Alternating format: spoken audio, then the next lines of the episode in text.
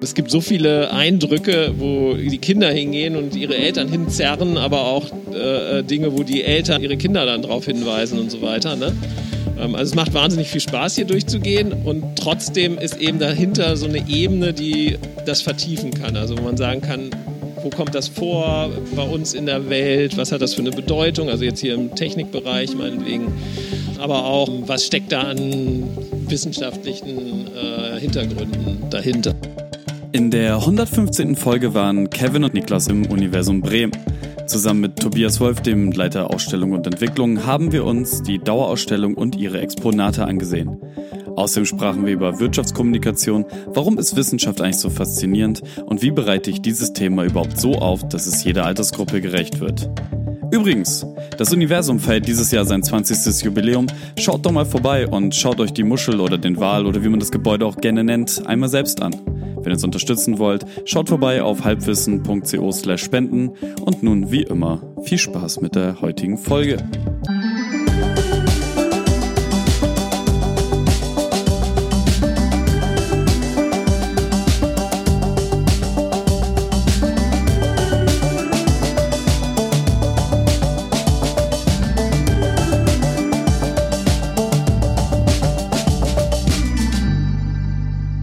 Ja, ich bin Tobias Wolf und bin Ausstellungsleiter hier im Universum. Und du bist schon seit Anfang an des Universums genau. dabei. Bin seit Anfang an dabei, auch vorher schon in der mhm. Planung ein bisschen und ähm, ja, seitdem im Prinzip ähm, mit meiner einen Kollegin ähm, Ausstellungsleitung äh, geht um die Dauerausstellung, die immer wieder attraktiv zu halten, zu begleiten und dann vor allem aber auch alles, was neu entsteht ähm, und die temporären Ausstellungen zu entwickeln. Promovierter Geologe und falls ihr äh, mehr erfahren möchtet dazu, äh, schaut mal vorbei auf steady, äh, nee, auf halbwissen.co slash spenden und dann äh, steady für zwei Euro und da kriegt das Vorgespräch, da haben wir eine gute halbe Stunde äh, über die Geschichte des Universums geschnackt. Einzelne Facts werden wir natürlich auch in der Folge droppen, genau. aber äh, das große Ganze im Vorgespräch.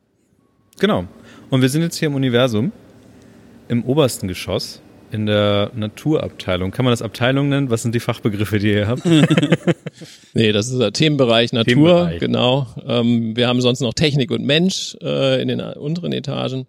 Ähm, dann haben wir noch einen Kinderbereich ganz unten, die Milchstraße, ähm, den Park ja. für zwischendurch und rausgehen und an der frischen Luft sein und die Sonderausstellung. Ja, und hier ist Natur. Mhm. Und ähm, Natur ist äh, insofern speziell, ähm, wir haben das jetzt nicht so ganz klassisch aufgebaut wie so ein Lehrbuch oder so, ähm, dass man sagt, okay, wir gucken mal, was gibt's an Biologie und an äh, unbelebter Natur und so weiter, sondern wir haben das aufgeteilt nach ganz vordergründigen Sachen, nämlich den Farben, Strukturen und Mustern. Ah, okay. Also haben erstmal gesagt, wenn jemand äh, ein etwas in der Natur beschreibt, dann ist ja oft, äh, wenn man ein Kind fragt, beschreibt das mal dann wird es wahrscheinlich sagen, ähm, es hat die und die Farbe und ist rund oder weich oder äh, wellig oder sowas. Und das ist auch genau die Art und Weise, wie ich lerne. ja, hier steht ja Vulkanrot, Blattgrün, ja. Himmelblau. Wollen wir uns, ich sehe da drüben schon Trockeneis. Wollen wir uns einfach mal so Richtung Trockeneis bewegen? Ich finde, ja, das sieht aus wie Trockeneis, ist aber kein. Ist es gar nicht. nee. Das ist einfach ähm, Ultraschallverdampfer und der erzeugt so Nebel. Man kennt diese Nebel, diesen Nebel auch ähm, manchmal aus so Gemüseabteilungen von so bestimmten Supermärkten, ne, um das feucht zu halten. Ah, ich dachte immer, dass die da tatsächlich einfach Trockeneis in die in die Kühlung geben und dann dampft Nee, nee, deswegen. das glaube ich machen die nicht. Das, äh, wir, wir benutzen Trockeneis auch für ähm, ähm, Experimente und so weiter, so. aber das ist sehr aufwendig. Das muss man ja immer ja, du musst halt immer wieder was Neues reinschmeißen. Genau. Und gerade hier, wo Leute es anfassen, müsstest du dann auch erklären, okay, legt alles an Metall ab, damit ihr euch nicht die Hände komplett verbrüht aber das abgefahren ist. Also wir haben hier ein, ein Becken, das nennt sich Wolkenbecken und da haben wir einfach ganz viel weißen Schleier drin und da kann man mit seiner Hand einfach durch eine Wolke fahren und so Strukturen erzeugen. Das ist super. Achso, das ist dann auch wieder zum Thema Farbe in dem Fall? Genau, in dem äh, es ist zum Thema Farbe, es geht um Streuung ähm, mhm. und äh, das hat ja nun keine Farbe, beziehungsweise es ist weiß, mhm, äh, ja. weil eben an diesen kleinen, feinen ähm, äh, Wassertröpfchen, die in der Luft schweben, wird eben das komplette Licht gestreut. Okay. Was eben aber auch passieren kann, ist ja, dass ähm, je nach Teilchengröße eben bestimmte Farben nur gestreut werden und andere nicht. Stichwort Regenbogen. wahrscheinlich. Nee, Regenbogen ah, okay, ist was ganz anderes, anderes. genau. ähm, nee, Stichwort blauer Himmel und Sonnenuntergang. Ah, na, ja, das ist ah, da, ja. da ist da, da das nächste Exponat. Ähm, da ist quasi ein, eine Wasserröhre mit Mhm. einem ähm, mit so einer milchigen Substanz drin. Also man kann zum Beispiel könnte man auch einfach ähm, ein paar Tropfen Milch in Wasser nehmen und Ja. das selber machen mit einer Taschenlampe und dann die Taschenlampe da durchscheinen lassen und dann sieht man das ganz vorne ähm, sieht das so bläulich aus und weiter hinten wird so gelblich. Und das ist im Prinzip, dass an diesen kleinen Teilchen das blaue Licht äh, stärker gestreut wird als, das, als die andere Farbe. Deswegen sieht das hier bläulich aus. Also in, in mein Auge gelangt jetzt nur das Blaue. Das ist wie beim Himmel, wo auch ähm, vor allem das blaue Licht gestreut wird. Deswegen ist der Himmel blau. Wäre das auch deine Variante, die du all deinen äh, Freunden mitgeben würdest fürs erste Kind, wenn das Kind irgendwann fragt, Papa, warum ist der, der Himmel blau? Würdest du es so erklären oder würdest du dir irgendwas Lustiges ausdenken? Ich, will, ich würde schon ähm, irgendwann sagen, dass das an den Teilchen in der Luft liegt und äh, dass die halt die Farben, ähm, die im weißen Licht enthalten sind, unterschiedlich stark streuen. Also ich äh, Aber darum, ich erinnere mich, glaube ich, so ein bisschen darum ist der Sonnenuntergang auch wiederum rot, weil die Sonne tiefer steht und durch mehr Atmosphäre durchgeht, bis es zu deinem Auge gelangt. Genau, Oder? das ist hier. Wenn ich hier reingucke, Genau. dann sieht das so gelblich aus. Ähm, bis rot, da ist es eben so, da ist das blaue Licht schon rausgestreut, Mhm. weil es einen langen Weg durch die Atmosphäre hat. Das Blaue ist quasi raus und was bleibt übrig, ähm, ist dann der, äh, also es ist dann nicht nur das rote Licht, was hier Ja. ankommt, sondern es ist ähm, sozusagen, es fehlt das Blaue und das macht es für uns im Auge rot. Okay, ja. Wofür ist die Röhre? Oder ist die einfach random? Nee, die ist mit Wasser gefüllt und ähm, die zeigt, dass es, äh, wenn man hier jetzt durchguckt, Meeresblau. dann sieht man, dass es bläulich ist. Ah, warum ist das Meer Genau. blau? Weil, okay, ja. Ach, Weil das, ist Wasser ja- blau ist. Wasser ist blau. Toll, ne? Aber Ja. weiß man ja eigentlich schon. Aber ähm, es ist tatsächlich nicht irgendwie jetzt das Blau des Himmels oder so, was reflektiert wird, wenn man ein blaues Meer sieht, sondern es ist tatsächlich das Wasser selber. Aber Wasser ist erst dann blau, wenn man ähm, Wenn ganz, ganz viel davon hat. hintereinander Äh, hat. Also ah. wenn man sozusagen mindestens vier, fünf Meter hat und Mhm, wenn man 20 Meter tiefes Wasser hat, dann ist das knalleblau. Ja, also Und, so. und warum ist dann das Wasser so blau in, äh, in Südamerika, in diesen, keine Ahnung, wie, wie heißt das da? Malediven und so? Karibik. Ach so. Karibik irgendwo, also ich, da, da ist die Wassertiefe ja nicht so und trotzdem ist es ist das Wasser, was zum Strand kommt, tiefblau. Ja, also direkt im flachen Wasser Nee, stimmt, äh, das ist es durchsichtig. auch Ja, nicht du hast blau. recht. Das ist Okay. auch eher sehr klar und so. Aber ähm, genau, die, ich meine, da ist es halt auch so, glaube ich, dass dann da noch relativ wenig Schwebstoffe drin sind Ja. und dann wird das Blau sehr intensiv und wenn man dann mehr Algen hat, dann wird's halt eher so türkis-grünlich. Ne? Also Das- da gibt's ja alle schon ähm, Wie, Variationen. wa- was, was für eine Farbe hätte die Weser, wenn nicht die ganzen Schwebstoffe da drin wären? Ja, die wäre auch schön blau, ne? Okay, also wir haben kein Algenproblem. Also wenn sie tief genug ist. Ja. Ich weiß jetzt gar nicht genau, ähm, wenn die ein paar Meter nur tief ist, dann würde man wahrscheinlich nur so einen hell, hellblauen Eindruck haben. Aber hier sieht man das ja. Auf hier ist so ein Foto von so ähm, ja, genau. Und ich hatte gerade noch so, dass das hier auch so tiefblau ist. Aber das genau, aber das ist wird so ein Meter, zwei Meter sein. Hier hast du dann so ein paar Meter und hier bist du dann wahrscheinlich schon bei fünf, sechs, sieben, acht Metern und je tiefer, desto blauer. abgefahren. Ja. So. Genau, also das ist, ähm, das heißt, Wasser an sich ähm, hat quasi eine Farbe und ähm, und was jetzt ähm, Also und alle, okay, dann wird hier in der, Vor in der Ausstellung, also in dem Teil der Farbausstellung wird einfach verschiedene Beispiele gezeigt, wie Farbe sich genau und zwar und zwar durch Filtern, also das ist sozusagen durch die ähm, Eigenschaften des Stoffs, also jetzt auch, wenn man jetzt irgendwie an Farbstoffe oder äh, Pigmente denkt, da ist das eben so, dass bestimmte ähm, Wellenlängen, bestimmte Anteile der, des Lichts rausgefiltert werden. Und das, was übrig bleibt, gelangt in mein Auge und erzeugt bei mir dann Ja. sozusagen komplementären Oh, Kevin, Eindruck. Kevin, äh, das Mikrofon. Kevin hat gerade so eine Plasmakugel entdeckt und ähm, Mhm. zerstört gerade die Aufnahme damit. Ach so. Warte, äh, leitet das auch durch, wenn ich das jetzt ja, so- man hört's leicht. Verdammt. Ach, das knistert, Ja. oder? Ah ja. Ja, spannend. Aber da sind wir jetzt schon beim nächsten Farbphänomen sozusagen. Ja, es tut mir leid, ich bin wirklich leicht abzulenken, gerade bei sowas. Ich Ja. finde, das ist halt auch so diese Plasmabälle, ne? Die hat man immer wieder in irgendwelchen amerikanischen Fernsehserien und Filmen und so Mhm. gesehen. Gefühlt gab sie nirgendwo zu kaufen in Deutschland. Kannst du mir einmal erklären, was da passiert? Da ist, äh, das ist also jetzt so eine Kugel, eine Glaskugel, eine große und in der Mitte ist eine kleine Kugel. und dazwischen ist so 20, 30 Zentimeter Abstand. In diesem, Ab das ist ähm, eine Kugel, die nicht ein echtes Vakuum ist, aber einen sehr niedrigen Druck hat. Und da drin sind jetzt verschiedene Edelgase. Und mhm. das ist sozusagen die Spezialmischung des Exponatherstellers, der diese Mischung aus Edelgasen ähm, da, da reingemacht hat, also Neon, Argon äh, und so weiter. Und dazwischen zwischen der Außenhaut und der, der Kugel innen drin wird eine sehr hohe Spannung angelegt. Äh, ist das eine Tesla-Spule da drinne? Nee, das ist keine Tesla-Spule, das ist ähm, weiß ich nicht. Also ähm, ist auf jeden Fall eine Spule, ja, aber ähm, ich glaube nicht, dass man das als Tesla-Spule bezeichnet. Aber auf jeden Fall ist hier ein, ein groß äh, 20.000 Volt oder sowas liegen dazwischen an. Aber die Ströme, die fließen, sind halt minimal. Insofern ähm, äh, nicht schlimm. Aber es ist schon so, wenn man jetzt einen Ring hat zum Beispiel oder oder ein Mikrofon oder irgendwas mit Metall, was eine, eine starke eine, eine, Spitze hat und da hier dagegen kommt, dann kann man das schon mal spüren. Mhm. Es ist auch so, dass man eine Leuchtstoffröhre hier außen ranhalten kann und die leuchtet und die leuchtet dann, ja. ja, weil das Feld nicht nur da drin ist, sondern auch hier draußen noch. Gefahren. Und es sieht einfach geil aus und man, wenn man es anfasst, dann hat man halt einen Blitz an seinem Finger. Das ist ja, ja, genau. Und man kann also auch hier so ein. Ach, natürlich. So ein, Zerstört das auch die Aufnahme? Nee, es ist so ein leichtes Zischen und Säuseln im, oh. im Kopf. Also es ist ganz leise. Ich ja, kann mir okay. vorstellen, dass es das auch wieder sogar, in der ne? Nachbearbeitung rausgefiltert wird. Aber Kevins mhm. Aktion eben mit dem Mikrofon. Ja, nee, das ich, war, ich, war zu, ich war zu nah dran, es tut mir leid. Okay. Ähm, ja, ich finde das alles abgefahren, auch den, den eingelegten Sepia. Du kann, wir können dann nachher nochmal eine, eine Detailrunde machen quasi. Ja das, ja. Ist, das ist so ein bisschen das Problem. Wir müssen halt ein bisschen sputen, weil wir nur begrenzt Zeit haben. Aber wie gesagt, ähm, also es geht ja um Farben einmal und dann eben um die verschiedenen Formen, die in der Natur ja. vorkommen und Muster.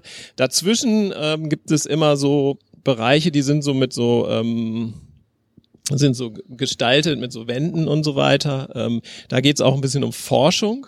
Ähm, mhm die in diesem Bereich von Natur ähm, aktuell ist oder wichtig ist, die auch teilweise in Bremen Bezug hat oder größtenteils in Bremen Bezug hat und die irgendwie auch spannend sind für unsere Besucher. Und da ist zum Beispiel hier der erste Bereich, da geht es eben um gewaltige Natur, also da geht es eigentlich um Vulkane, Erdbeben, Plattentektonik, alles was damit zu tun hat. Wie, und nicht, nicht unbedingt wie, aber du hast eben schon gesagt, der Hersteller der Kugel, ähm, was baut ihr selber und was wird quasi von euch bestellt als, also wie, wie, wie baut man sich denn so eine Ausstellung? Sagt man ich im Katalog, ich hätte gern das und das oder wie viel muss denn da tatsächlich selber gebaut werden? Unterschiedlich. Also wir bauen ähm, Exponate selber und ähm, vergeben aber auch Dinge. Also es gibt manche Phänomene, da weiß man dann schon, es gibt bestimmte andere Science Center oder Exponathersteller, die man kennt, ähm, wo man weiß, die haben das schon fünf, sechs, sieben Mal gebaut, dann ist das quasi schon, da haben die wahnsinnig viel Erfahrung äh, gesammelt, dann bestellt man das direkt bei denen. Mhm. Ähm, und andere Dinge, da sagen wir, das können wir auch ganz gut alleine, ähm, entwickeln wir selber. Das heißt, es gibt so eine Science Center Community? Absolut. Okay. Ja. Genau, ja. es gibt so gibt da verschiedene ähm, Organisationen, also es gibt einen deutschlandweiten ähm, äh, äh, Verband, dann gibt's ähm, europaweit ähm, die Excite, wo man sich eigentlich einmal pro Jahr bei so einer Konferenz mhm. trifft und alles Mögliche austauscht. Ähm, es gibt in über die Welt verteilt, überall gibt's solche Communities, sage ich mal.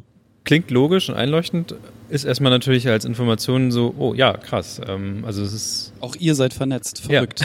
Ja, ja das ist ja so das Ding. Das ist ja, ähm, dass das, man immer glaubt, so, okay, das ist, das ist so, ein, so ein Ding, so ein Gebäude und das ist irgendwie für sich, aber das, ähm, das zum Beispiel ja in Bremerhaven, das Klimahaus und sowas, das ist, gibt's ja alles, aber ja. wie die Kommunikation dazwischen halt ist. Also machen die alle ihr eigenes Ding oder sind die hoch, hochgradig vernetzt oder gibt es da Konkurrenzen, solche Sachen? Ja. Das ist ja etwas, was, was man so im ersten Blick gar nicht so im Kopf hat. Mm, nee, klar, sieht, sieht man nicht von außen. Ne?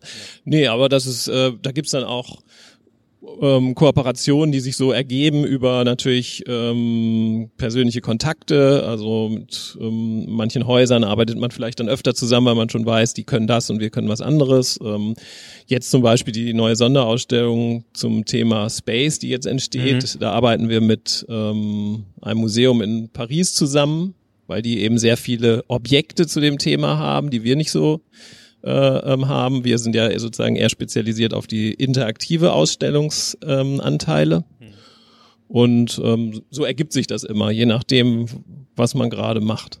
Okay, wollen wir, mir, mir juckt's in den Füßen, wollen, vor allem, weil wir nicht so viel Zeit haben und noch zwei Etagen. Wollen wir einmal ganz kurz in den Rüttelraum? Wir können ganz kurz in den Erdbebensimulator. Ähm, magst du einmal, du hast ja eben schon gesagt, gewaltige Natur. Ähm, Erdbeben ist, glaube ich, neben Gewitter und sowas eins der gewaltigsten äh, Sachen, ja. die mir gerade so im Kopf sind. Genau. Ähm, Hier drin ist die Akustik auch viel ja, angenehmer. Teppich. Ja, und da gibt's ein paar Akustikplatten. Ah, okay.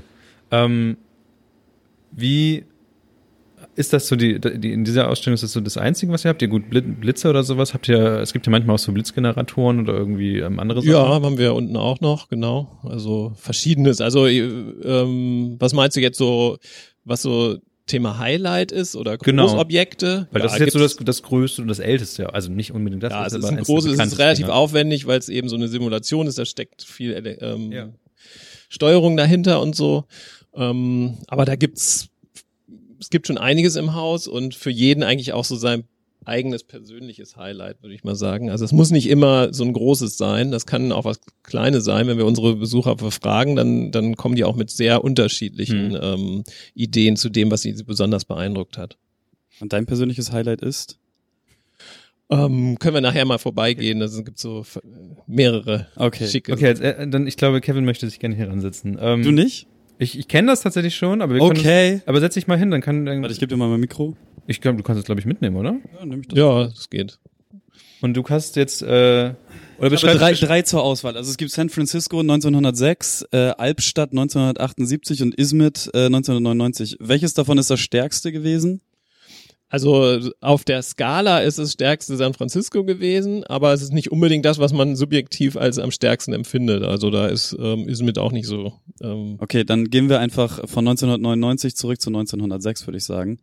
Ähm, mhm. Ich bin ich bin gespannt. Ich habe noch nie in meinem Leben ein Erdbeben erlebt. Ich hoffe auch, dass ich das nie tun werde in meinem Leben. Man kann es ja mal währenddessen mal beschreiben. Okay. Kevin sitzt quasi in so einem Raum, der aussieht wie eigentlich so ein, ja, weiß nicht, kann man das Jugendzimmer nennen. Das ist ein rudimentär eingerichteter Raum, in dem auch ein Radius und sowas. Und er erlebt jetzt quasi ein ähm, Erdbeben.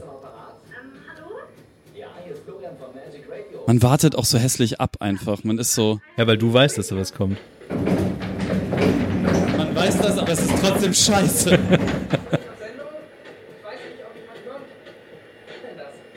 War erst das Vor. Oh!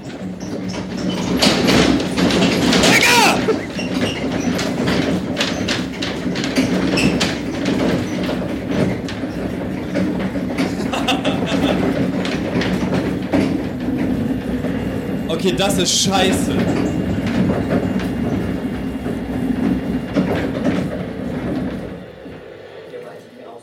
Das mit dem Radio, ist das direkt ab Ausstellungseröffnung dabei gewesen oder habt ihr das über die Jahre dazu gebaut? Mit dem Radio, das war von Anfang an dabei, ja. Das, das war die ein, Idee sozusagen. Das ist ein ganz böser Faktor dazu. Also, dass das auf einmal wegbricht hm. Und dann richtig und dann, ne, die sind ja festgenagelt wahrscheinlich, so dass sie nicht runterfallen können. Ja, genau. Aber so wie die am Klapp, das ist. Ja. Alter Vater. Ja, das hat sich ein bisschen verändert im Laufe der Zeit. Also das mit den Bildern und so, das äh, haben wir später gemacht. Ähm, am Anfang war das ähm, ein bisschen weniger sozusagen. Ähm, das, ist, das geht noch weiter? Ja, es gibt ja auch Nachbeben. Also Nachbeben, ja. Genau. Also ich weiß von einem Arbeitskollegen, dass er nur ein einziges Mal in Japan so ein Mini-Erdbeben mitbekommen hat. Also du hörst mich wahrscheinlich, ich höre mich am besten hier gerade. Ähm, und da meinte er auch nur, es fühlt sich an, als würde jemand an seinem Bett halt rütteln. Also er hat genau, das ja. Schlaf gehabt. Okay, das Licht ja. geht aus und dann ist es. Also ich habe auch schon äh, zwei, dreimal Erdbeben erlebt. Ja. Also immer nur so kleine. Aber es ist ähm, entweder hatte ich das Gefühl, draußen steht ein LKW, der so mhm. eine tiefe Vibration erzeugt. Das war beim einen und beim anderen war wirklich ja, es würde jemand irgendwie du, also habe ich auch auf so einer Matratze auf dem Holzboden geschlafen und hatte das Gefühl, die Matratze mhm. so hin mhm. und her ge sich bewegt ich auf bin dem Boden. Mittelmäßig traumatisiert. Das war die Mediumstufe. Das, das war jetzt Ismet. Ähm, ich drücke mal auf Albstadt. Ach so, das war die leichteste Stufe, okay. Und ähm, ist, wie, wie, also wie erklärt ihr jetzt quasi weiter ähm, solche Erdbeben in dem Fall? Weil das ist jetzt ja quasi live miterleben, aber ihr müsst ja auch irgendwie den, den Sprung schaffen zum, zum Rest. Genau, ähm, das geht Genau, es, es hat ja alles zu tun, also sowohl Vulkan, äh, Vulkanismus als auch Erdbeben hat, äh, hat zu tun mit Plattentektonik, also ja, genau. dass die unsere Erde aufgeteilt ist in verschiedene ähm, Lithosphärenplatten, ähm, die sich gegeneinander verschieben und dabei sich verhaken und Spannung, auf, Spannung aufbauen. Man weiß, was kommt, ne? Aber es ist. Und auch, dass ihr da steht und ich Mikrofon habt, das wiegt mich alles eigentlich in Sicherheit. Aber das ist. Oh. Gott, mit diesen Geräuschen dazu, das ist nicht cool. Und auch das mit diesem Radio-Ding, dass er dann noch so meint, so hörst du mich, hörst du mich? Ja, ja. Und dann das aktuelle Unterbrechen.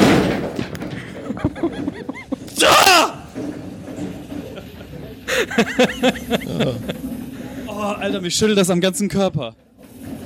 Ja.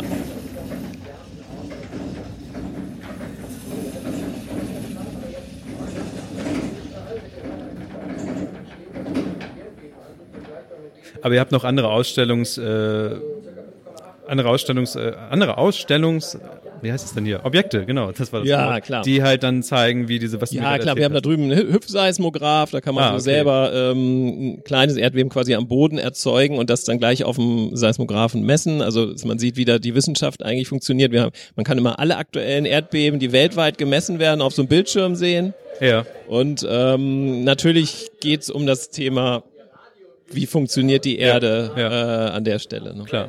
Was ist der sicherste Ort für ein Erdbeben, wenn man wüsste, dass ein Erdbeben kommt? Ich glaube Türrahmen, oder? Ja, wenn man jetzt Feld? im Haus ist, ja raus, klar. also äh, man will eigentlich raus aus dem Haus, aber wenn man das nicht schafft, unter den Tisch oder unter den Türrahmen. Ich, ich, ich, weiß jetzt schon, das wird jetzt gleich knallen. oh, ihr guckt auch schon so.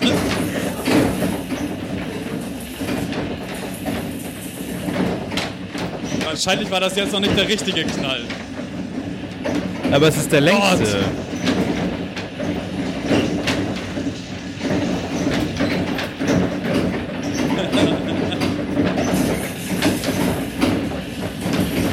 okay, so, so langsam habe ich auch ein bisschen Spaß.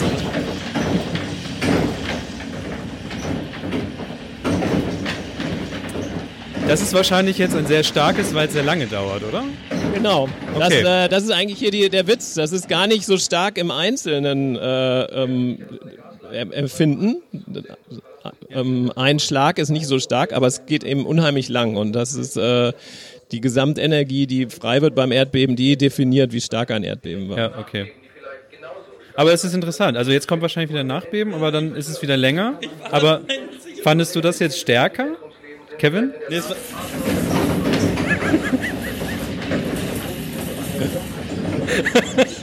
Kevin allein zu Hause. ich möchte nicht mehr. Mach, dass es aufhört. Nee, es ist nicht stärker. Aber es ist länger. Das, das Schlimmste bei Ismet, aber auch, weil ich nicht wusste, was auf mich zukommt. Und dann, ich glaube, das habt ihr alle gesehen, in Albstadt ist alles verrückt gewesen. Ja, aber wir haben eben schon gesagt, dass wahrscheinlich das hier das Stärkste eigentlich ist, weil es lange gedauert hat. Genau, es war auf jeden Fall mit am längsten, aber der einzelne Rums mhm. war, also da war Albstadt, das hat, das habt ihr auch, glaube ich, auch auf Kamera für euer Insta jetzt.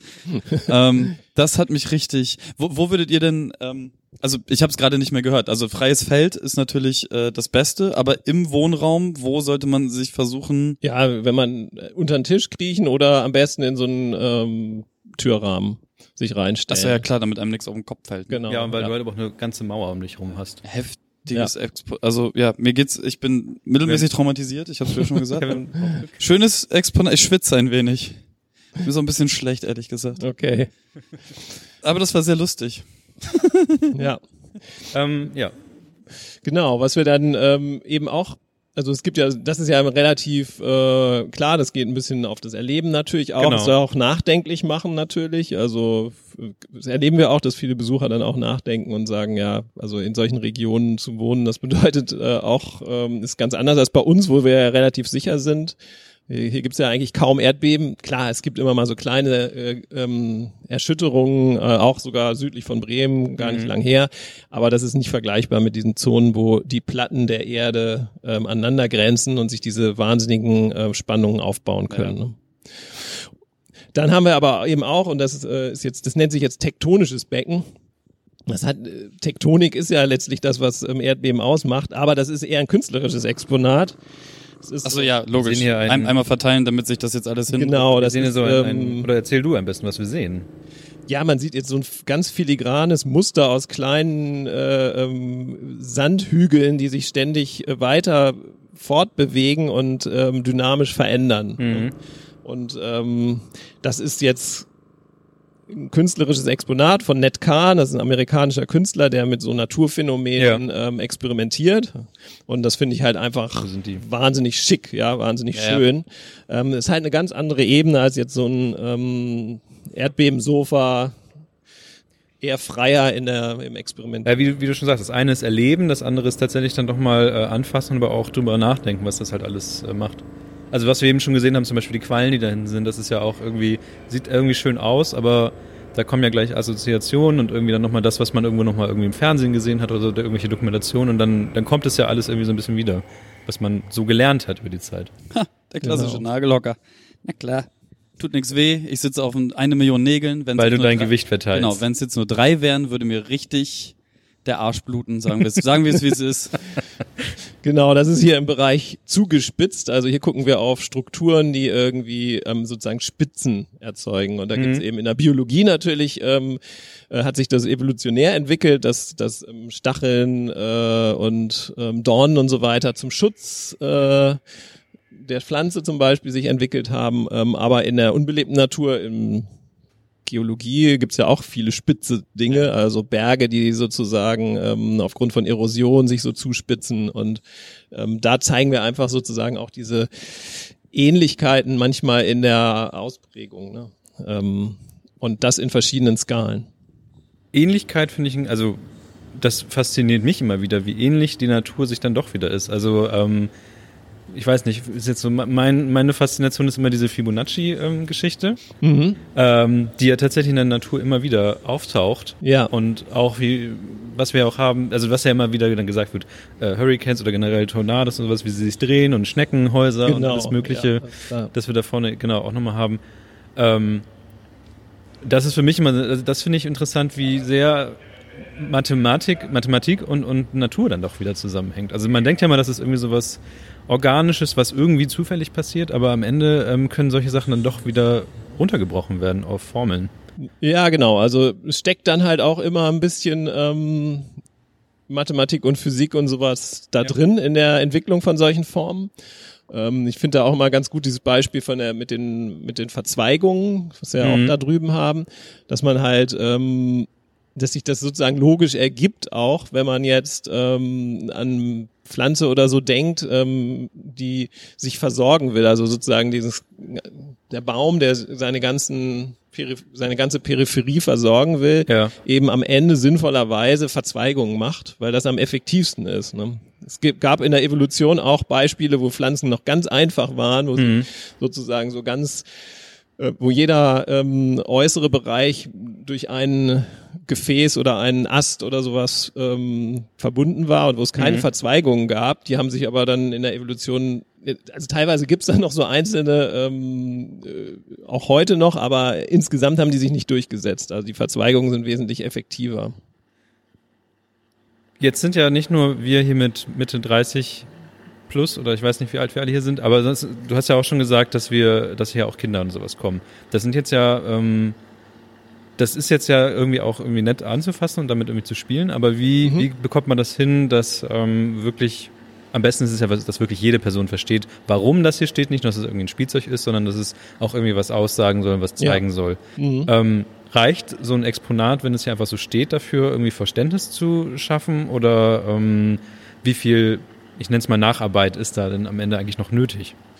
Genau, also die Idee ist schon, dass man mit dem Konkreten anfängt. Mhm. Also äh, und dann ähm, darüber ins Grübeln vielleicht kommt und darüber nachdenkt, was, was steckt dahinter an, äh, an Gesetzmäßigkeit oder so.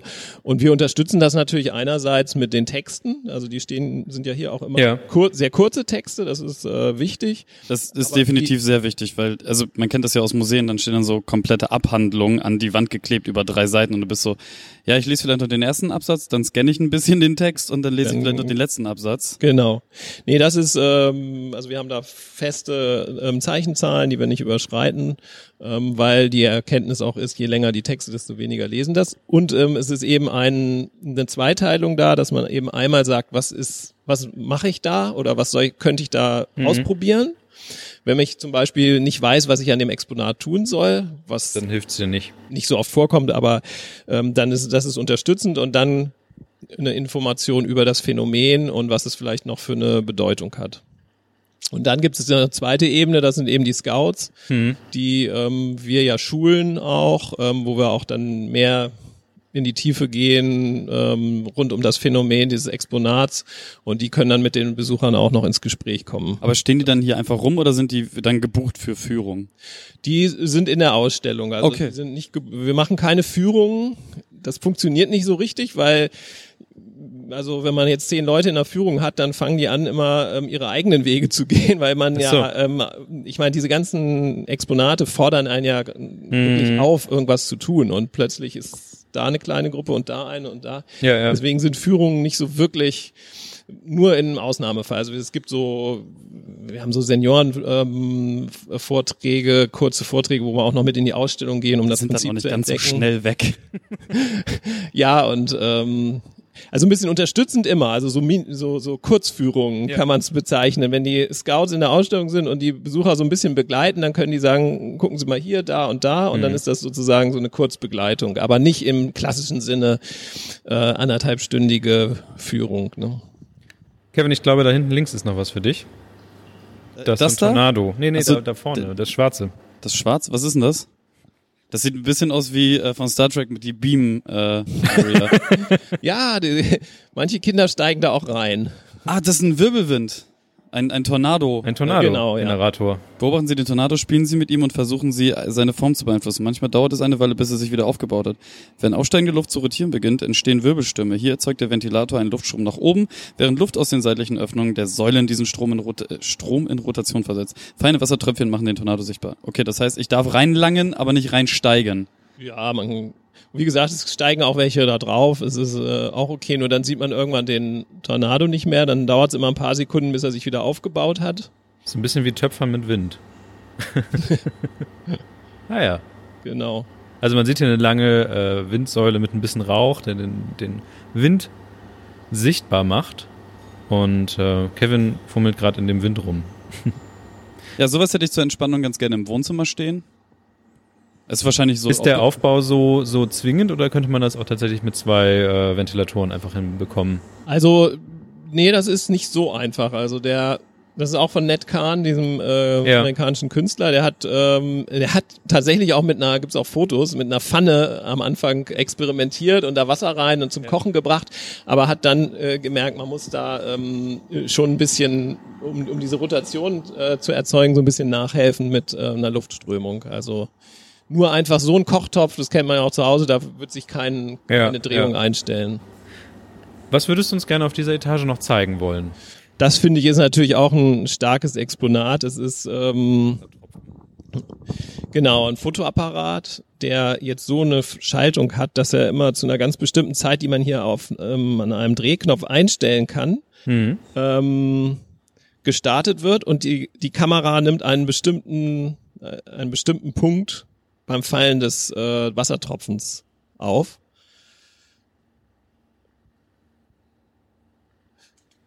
Und er, der Wassertropfen fällt dann in ein Glas ah. mit Wasser. Und ähm, man kann jetzt also diese verschiedenen Stadien, wenn man das geschickt macht und immer wieder ein bisschen verstellt, kann man also sehen, wie der Wassertropfen in das Wasser eintaucht, wie auch wieder ein Tropfen danach nochmal rausspringt aus dem Wasser. Das ist ja alles was, was man so mit dem bloßen Auge gar nicht sehen kann. Und das mhm. ist jetzt quasi ähm,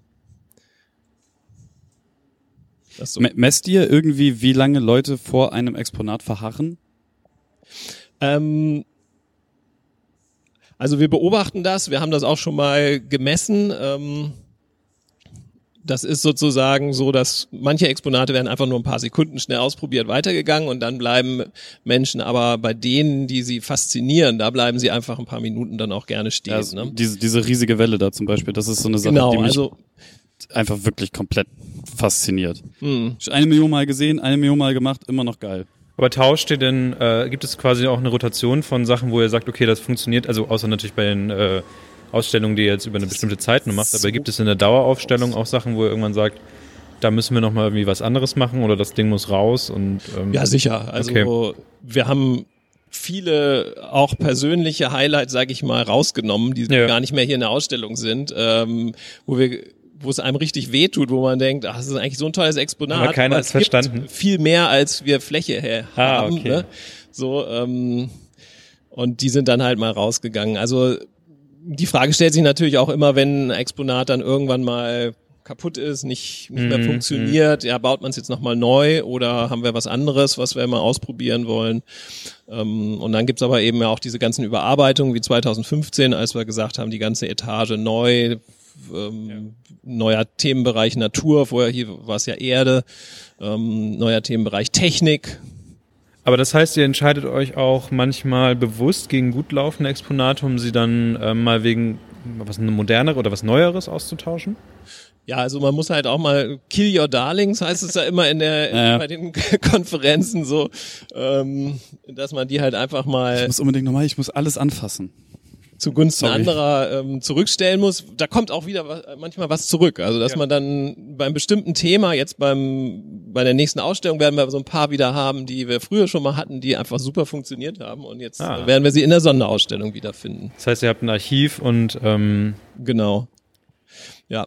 Achso. Also das ist noch ein tolles Beispiel, was ich vorhin gesagt hatte mit diesen, ähm, was, was wir hier in der Natur ähm, eben ansprechen, diese Formen und Muster ähm, in verschiedenen Dimensionen, die immer mhm. wieder auftauchen. Und das ist, sind eben hier diese polygonen Strukturen wie ähm, Bienenwaben. Bienenwaben und Trockenrisse und so weiter, die kommen in belebter und unbelebter Natur und in riesigen und kleinen ähm, Dimensionen vor. Und von, von den Zellwänden tatsächlich bis hin zu Genau, bis hin zu den Schildkrötenpanzern, die auch so eine polygone Struktur ja. haben, damit sie sozusagen beim Wachsen ähm, ihre Form behalten ja. können, ne? wie so ein Fußball, den man mhm. aufpumpt.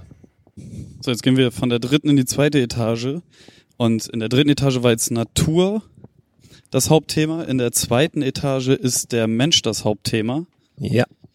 Das bedeutet, hier lerne ich ganz viel über Skelett und Organe und das andere Gekrüssel, was uns ausmacht. Genau, also ähm, im Prinzip, wir gehen mal zu dem Startpunkt, ja. der da drüben ist.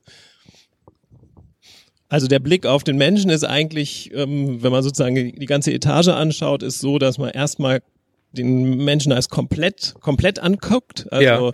Bilder des Menschen, ähm, medi auch medizinische äh, Blicke wie bestimmte Verfahren und so, aber auch sowas äh, Simples wie so eine Wärmekamera, ne, die wir Ach jetzt ja, genau. hier haben. Das ist auch so todesfaszinierend für Menschen, ne? Ja, wo man sich, äh, wo man sieht halt auch, wenn man hier zum Beispiel die, die Hand draufdrückt, ich nehme sie weg, aber sie ist immer noch da. Ah ja. ähm, die halt einfach die Wärme, Strahlung bestimmter Körperpartien äh, sichtbar macht. Gerade zur Corona-Zeit, dass man gleich sieht, wer hier nicht langlaufen sollte. Ja, genau. Oh Gott, da habe ich glaube ich schlechte Karten, weil ich ich habe immer immer ziemlich hohe Temperaturen im Gesicht. Ich habe auch ich habe auch innere Hitze einfach. Aber man sieht, dass Bärte kalt sind. genau. ja. Ja. Abgefahren. Sowas kann man auch super einfach mit einem Raspberry Pi übrigens bauen und einer entsprechenden Kamera. Mhm. Also für zu Hause.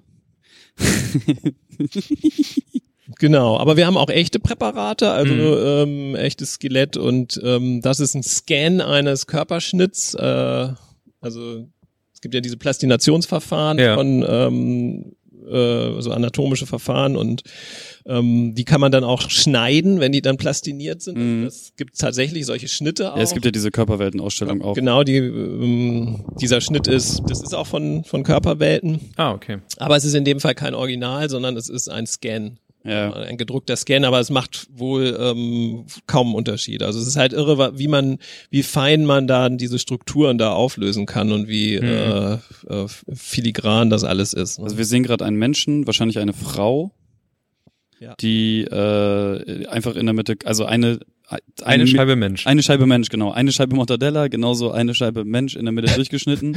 Wir sehen so ein bisschen Gehirn, wir sehen so ein bisschen Gekrissel und tatsächlich. Genau, Lungenbläschen, ne, ganz fein da, diese hm. ganzen Strukturen. Ja, da ist hier Leber. Drin.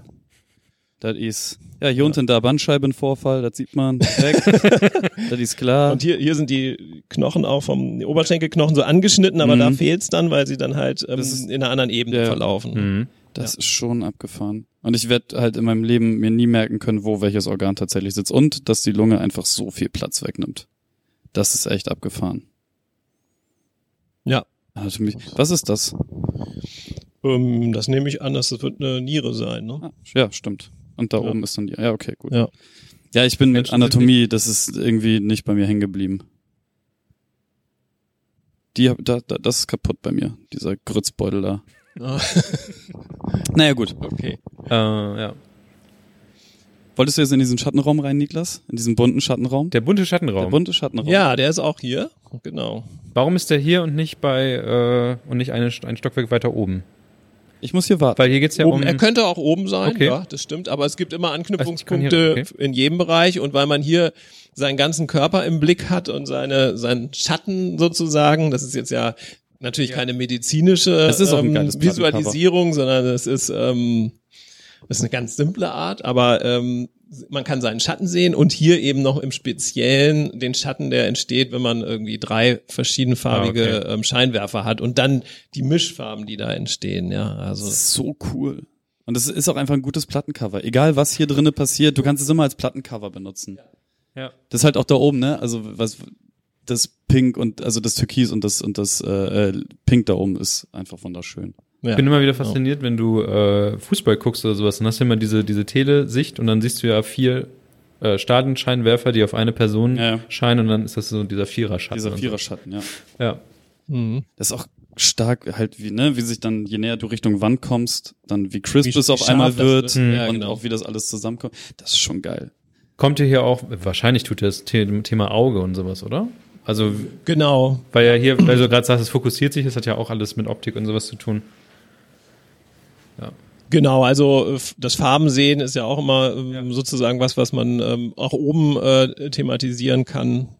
Dass wir ja im Prinzip eigentlich nur, wir, haben, wir sind ja jetzt keine physikalischen Messgeräte sozusagen. Ja, ja. Unsere Augen, ne, die jetzt jede Wellenlänge, äh, für jede Wellenlänge einen eigenen Mhm. Detektor hat, sondern wir haben nur drei verschiedene Zellen, die im Prinzip dann immer ähm, aktiviert werden in unterschiedlicher Weise und im Gehirn ähm, ähm, erzeugt das dann einen Farbeindruck. Das hier ist faszinierend. Also super simpel. Herzleistung. Genau, also ich kann gerade nachempfinden, wie viel Muskelkraft in meinem Herzen stecken muss, um das Blut halt überall hinzukriegen, indem wir eine Wassersäule haben, die, äh, was ist das, anderthalb Meter hoch ist, Mhm. die wir 1,6, ja. dann unten äh, mit, mit so einem Gummiball, wenn wir den zusammendrücken, wird die Wassersäule ähm, in so ein Becken rüber gepumpt. Und das ist schon gar nicht so einfach. Nee, vor allem, wenn man sich vorstellt, man macht das ein paar Minuten und kriegt schon einen Krampf in der Hand. Ja, ja. Und äh, wenn man sich jetzt vorstellt, das Herz ist ungefähr genauso groß wie, wie die Hand, sagt man ja. Mhm. Ne? Ähm, das Herz macht das immer. Da bin ich halt total froh, Ja, dass ich so einen Muskel habe, der einfach darauf trainiert ist, nur das zu tun. Ich hätte keinen Bock darauf, das Arbeitsteilung. die ganze Zeit zu machen. Ehrlich gesagt. Wo gehen wir denn mal ähm, hier am besten? Was ist denn hier so das, was du uns hier zeigen würdest? Also ich weiß, was, was ist denn dieses ähm, Gesperrte, was wir gerade wegen Corona nicht nutzen können da hinten? Das war, es gibt glaube ich auch einen Raum, der ist total dunkel gewesen. Ja, der, ähm, das ist der, das, die Tastgalerie, Ja. Äh, wo man sich eben in absoluter Dunkelheit durchtasten Ah, okay, muss. Da gibt zwei. Wege. Es ist super beliebt. Das ist übrigens auch eins, was wir am Anfang in einer anderen Form aber hatten, äh, was wir aber wieder ähm, äh, jetzt auch im neuen ähm, Universum haben. Und das ist halt super beliebt, aber leider halt in diesen Zeiten Hm. sehr schwierig. Das ist eine große Installation, die sehr beliebt ist. Und hier, das ist für mich immer ein Beispiel, was ich total faszinierend finde, weil es so simpel ist. Ja, Samthände heißt es. genau. Nehmen Sie ein Gitter zwischen beide Hände und fahren Sie etwas hin und her. Was fühlen Sie? und die Hände neben parallel und aneinander und jetzt irgendwie immer so im Kreis, so Kreise machen. Was, was fühlst du? Ihre Hände fühlen sich samtig an. Sie sollten eine Berührung eigentlich nur direkt dort wahrnehmen, wo sich Gitterdrähte befinden. Das, das ist wie dieses klassische, was man früher in der Schule gemacht hat, so wenn, wenn zwei Zeigefinger Ah, ja. und dann mit, mit äh, Mhm, also ne, mhm. wenn ich jetzt mit dir zusammen Hand an Hand wäre und dann mit meinem Zeigefinger und Daumen Genau, am so. Zeigefinger Das lang solche- dann fühlt sich das so taub an, aber als wenn das beides meine Hände wären und hier, Hier steht, einfach, hier steht, das Gehirn ergänzt das Gefühl dazwischen. Ja, also hier ist es tatsächlich so, als würde ich über, über so eine samtene Oberfläche, deswegen heißt es wahrscheinlich der Versuchsaufbau aus Samthände, ähm, mhm. rüber und meine Hände werden ganz, also richtig weich. Genau, und das ist das super einfach, weil das sind einfach nur so ein paar Plastikdrähte, die so kreuz und quer gespannt genau, sind. Genau, man kann auch Metalldrähte, also es funktioniert zum Beispiel auch äh, hier in der Unimensa, da gibt's so, so Zäune aus so, so Edelstahlseilen. Man funktioniert super auch. Also ähm, eine Hand links, eine Hand rechts, beide übereinander gelegt und dann in kreisenden Bahnen. Mhm. Genau, und dann ist das so ein ganz ulkiges das ist super. taubes Gefühl, ne? Ich mag ja auch so, so verrückte Körpergefühle, ne? Das ist äh, Kevin so, Heil. Und so ich mag verrückte Körpergefühle. dann, dann ist das wahrscheinlich auch was für dich. Du musst du von der, äh, musst du mal mit beiden Händen, ähm, ich halte mal dein Mikro mit beiden Händen da äh, zugreifen. Von einer Seite auf den, hier auf diese Trennscheibe gucken. So, und jetzt, jetzt die linke Hand wegnehmen. das ist so. Da gab es, glaube ich, mal eine Dr. House-Folge zu, wo er äh, Phantomschmerz so, glaube ich, geheilt hat oder so. Ach so. Okay. Weil das Gehirn immer dachte, da wäre ein, eine Hand, aber die Hand war ja nicht da, aber dadurch, dass er dann diese, diese Spiegelung gemacht hat, war dann für das Gehirn auf einmal die Hand da und dann hat sich das irgendwie gelöst, weil das irgendwie eine Neurologie, also Dr. House hat ja auch immer irgendwelche Fachartikel als, als Grundlage, zumindest mhm. die frühen Folgen und irgendwie ja. war das auch mal so ein Effekt, der irgendwie mal aufgetreten ist. Oh, das ist so lustig. Also einfach nur ein Spiegel in der Mitte, dadurch geht so ein, so ein Metallding und man fest links und rechts ran, guckt auf den Spiegel, sieht deswegen genau. seine eigene Hand zweimal dann ja. und nimmt dann auf der einen Seite also lässt diese Stange los, aber man sieht immer, man trickst das Gehirn so ein bisschen aus, dass die Hand immer noch die Metallstange fest und es macht so ein lustiges Kribbeln hinten im Nacken. Das ist ganz, ganz, ganz cool, aber lustig. Ja, es zeigt auch, das Visuelle ist einfach so super wichtig und hier wird man eben überlistet, ne, so ein bisschen, mhm. obwohl man weiß, da ist ein Spiegel. Es sieht so aus, als würde man aber die andere Hand sehen. Das ist zum Beispiel auch so was, das kann ich mir vorstellen, dass es das in ganz, ganz, ganz, ganz vielen Science Centers in, um, um die ganze Welt, weil das so ein einfaches Exponat genau, ist. Das ne? ist auch ein ganz klassisches, also es, man kann auch sagen, fast die Hälfte aller Exponate sind irgendwann mal ähm, seit den 60er Jahren ähm, in vor allem in, im Exploratorium in San Francisco sind ganz viele Sachen ausgedacht ja. worden. Da war so eine Bewegung, äh, die dieses erste Science Center quasi ähm, ja. entwickelt hat und da kommt dieses Exponat auch her. Ähm, jetzt laufen wir hier so an so kleinen Geistern auch vorbei. Das sind ja die äh, hier intern das äh, Zeichen dafür, dass es wegen Corona nicht angefasst werden darf und so. Genau. Äh, mich würde noch interessieren, weil jetzt ist es ja nun mal so, dass wir ähm, diese Situation haben, aber eigentlich hat, ich würde mal sagen, fast jede, fast jeder Bereich in der Wirtschaft hat irgendwie gemerkt, was man denn noch anders machen kann oder ähm, irgendwas hat sich noch entwickelt, ähm, wo man jetzt vielleicht noch irgendwie mehr digital oder die Kommunikation nochmal anders übers Internet macht? Oder gibt es irgendwas, wo ihr jetzt ähm, sagt, da haben wir in der Not was, was erfunden, was wir vielleicht auch weiter verfolgen wollen? Was, also ich weiß zum Beispiel von euch, dass ihr ja immer ähm, bei Instagram auch Videos gemacht habt für so Quizzes, Rätsel, die man machen kann und sowas. Ähm, seht ihr da irgendwelche Sachen, wo ihr vielleicht ähm, ein bisschen mehr nach draußen gehen wollt, um dann damit natürlich auch die Leute wieder reinzuholen? Also das war ja sowieso schon eine Tendenz, dass man mehr auch über Social Media macht mhm. und ähm, sich darüber Gedanken macht, wie man ähm, auch Phänomene natürlich äh, mit einfachen Mitteln zu Hause machen kann. Mhm. Ähm, wir haben auch ein paar äh, äh, Science-Show-Elemente quasi abgefilmt und ähm, anderen gezeigt. Und ähm, also wir geben ja gerne auch immer Hinweise, was man sozusagen zu Hause auch mal mit einfachen Sachen selber machen kann. So. Ähm, klar, also da gibt's ein großes Spielfeld, ist auch, finde ich, total wichtig. Ähm, aber wichtig ist für uns natürlich auch, wie was können wir bei uns hier machen, das ja. Äh, sozusagen das Erlebnis vor Ort und dieses dieses haptische, also weil ich meine so ein, so ein interaktives Exponat kann man zwar, man kann manche Sachen nachstellen, ja. aber ist ja sozusagen nicht was, was ähm, man zu Hause hat und auch selbst die Schulen haben ja sowas nicht, deswegen kommen die auch sehr gern eigentlich. Aber gerade das, was du sagst, äh, dieses äh, für zu Hause mitgeben, was man zu Hause machen kann, äh, mhm. an der Stelle, geht mal auf Instagram, sucht mal nach äh, Universum Bremen und dann abonniert und wenn ihr kleine Kinder habt, äh, werdet ihr sehr, sehr dankbar sein über die einzelnen Versuchsaufbauten, die ihr mit den Kleinen dann äh, zu Hause machen könnt. Hast du hier Prisma? Das ist auch ja, immer so. Das ist ja eigentlich hier das Thema Farbwahrnehmung. Ja. Also ähm, wir haben eigentlich hier, man sieht hier so ein. Ach, wieder Filter quasi, ne? Genau, wir hatten so, so, so farbige Flächen, die man hier durch dieses Dreieck so durchbewegen kann. Und da gibt's äh, vier verschiedene, nee, fünf verschiedene Lampen. Ähm, und wenn man jetzt die ein und dieselbe Farbe in diesen verschiedenen Abteilungen sich anschaut, dann sieht man, dass sie jedes Mal anders wirkt. Mhm. Also das Rot wirkt hier fast violett und da so hellrot. Das hat halt was mit der Lampe zu tun, die diese Farbe beleuchtet. Diesen Effekt kennt man ja auch. Man kauft sich ein Hemd, ne? Hm. Äh, also Im Laden früher, ist super. Heute ist es besser geworden, aber früher war es echt so, dass man dann irgendwie draußen gemerkt hat, die Farbe passt ja, ja, ja, ja. Jeans. Ne? So. Okay, dann die Richtung, die Richtung. Wo, wo lang? Ja, wir haben vorhin noch so einen verrückten Raum gesehen. Den aber schiefen Raum oder den Der schiefe Raum. Okay, ja. Was ist das da denn? können wir mal hingehen. Was hier? Das ist ein Farbraum. Ah, okay, wir sind noch im Farbabteilung. Okay. Ach, na, da ist der schiefe Raum. Da ist der schiefe Raum schon. Genau. Okay, warte, warte mal, warum habt ihr ähm, den Baumarkt an Schläuchen leer gekauft und die einfach nur verknotet? das ist wahrscheinlich gesperrt, aber. Ja, das, das ist ähm, ein witziges Phänomen. Wenn man sich selber verzögert hört, dann kann Ah, man gar nicht ja. mehr äh, Ah, ja. normal reden. Ja, Ja, dann das ist kommt so man total durcheinander. Und das ist hier eigentlich der Fall. Man spricht da rein und hört sich selbst verzögert und kommt total aus dem Rhythmus. Und das hier ist dann äh, ein, ein Exponat für zwei. Also ein, einer stellt sich mit dem Rücken zur Audiowand und jemand anderes drückt einen der 200 Knöpfe. Nee, nee. Also das bin tatsächlich ich, wenn ich jetzt hier, Genau, man dann sage ich rechts. Aber ich habe ja auch rechts gedrückt. Ja, nee, du musst im Prinzip musst du versuchen, äh, genau zu sagen, also diese Knöpfe entsprechen den Lautsprechern dort. Ach Und du musst so. sagen, wo kam der Ton her? Ich Das war drücke, gerade im Zufall. Okay. jetzt muss ich, äh, ich muss sagen, wo ich es gehört habe und Ah Gott. ne. Ja, da bin, ich bin raus mit meinem. bin, man merkt, dass es echt Mhm. schwierig ist, auch äh, Ja. so genau die Richtung festzulegen. Ich bin so raus. Aber da, also da, das, das, das hier erfordert ist, ein bisschen Übung. Irgendwann kommt man relativ nah dran, dass man auch die Richtung gut einschätzen kann. Dass man genau denselben Lautsprecher trifft, ist äh, One in a Million. kommt kommt seltener vor, aber ähm, es ist, ist echt gar nicht einfach. Aber das hier ist tatsächlich auch was, was wahrscheinlich Kinder besser können als Erwachsene.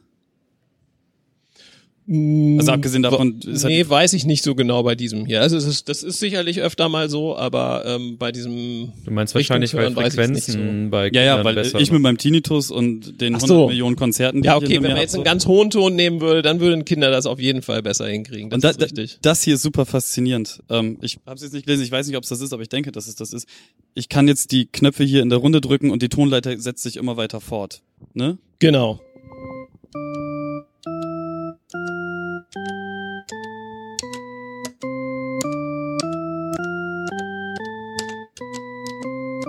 Obwohl es immer dieselben Töne sind. Ah, Dein Gehirn denkt nur, dass es permanent. Ja, man hat von von einem zum nächsten hat man immer das Gefühl, es ist ein Ton höher. Genau. Und dann geht man die Runde und kommt eigentlich gar nicht in ganz hohe Tonbereiche, sondern ähm, Aber du denkst halt die ganze Zeit, es geht weiter in dieser Tonleiter. Das ist so Genau. abgefahren. ja. steht hier, wie viele Töne es denn tatsächlich sind? Eins, zwei, drei, vier, Ach so, fünf, das sind sechs, das sieben Töne und es wiederholt sich Genau. wieder. Ah, es wiederholt sich einfach, aber du glaubst, Ja, ja, ja. dass es Aber es immer wird, weitergeht. jedem Ton wird immer ein bisschen was in den in tieferen äh, Frequenzbereichen zugemischt und Mhm. das sozusagen zunehmend mehr und dann ähm, ohne dass man es merkt, ist man wieder ganz unten angelangt. Ne? Ähm, hat aber im einzelnen Schritt immer das Gefühl, jedes Mal einen höheren Ton gehört Mhm. zu haben. Es ist total verrückt alles. Welchen Sinn versuchen wir hier zu? Ja, hier geht es natürlich um den Gleichgewichtssinn. Wir gehen, Wir gehen in jetzt in den diesen Schieferraum. Raum, in in den schiefen Raum mit, den, mit der 12 Grad Neigung. Und mir wird direkt schlecht. Und erst wenn man hier richtig eintaucht und nicht mehr rausgucken kann, wird einem sehr schlecht. Merkt man es, äh, wie es wirkt, weil man jetzt keine Bezugspunkte mehr hat. Ne? Solange man da noch den Gang durchgucken kann, sieht man ja noch, äh, wie es sonst ähm, alles ist. Und hier, Ich habe das Gefühl, ich bin Ich glaube, das kommt tatsächlich über die Kamera, die, also hier diese Instagram-Kamera, kommt das überhaupt nicht richtig rüber. Aber du kannst ja mal ähm, kurz den, den, den Witz hier machen. Ja hier genau, hier kann das ich jetzt hier so Kugeln reinlegen. Ups, ach so, ja. Und dann Jetzt. rollen die Kugeln nach oben. Bergauf laufen, genau, scheinbar. Genau, das ist 12 Grad geneigt, der Raum, und diese ist 11 Grad in die andere Richtung geneigt, sodass immer noch ein Grad ähm, Gefälle da ist. Ich glaube, ich habe nur ein Problem damit, wenn ich die Kugeln sehe. Nee, Sonst habe ich gar kein Ich habe ein Problem. komplettes Problem hier drin. Aber ich war mal in einem Hotelzimmer, wo die ähm, den Teppich tatsächlich so- in, dieser, in diesem Ding hatten. Echt? Und dann sah der Raum für mich total gekrümmt aus. Okay. Ah, stimmt, man steht eigentlich, man will eigentlich die ganze Zeit so stehen. Aber wa wa warum, Ja, ja. warum gerade 12 Grad? Oder ist das Ähm, so random?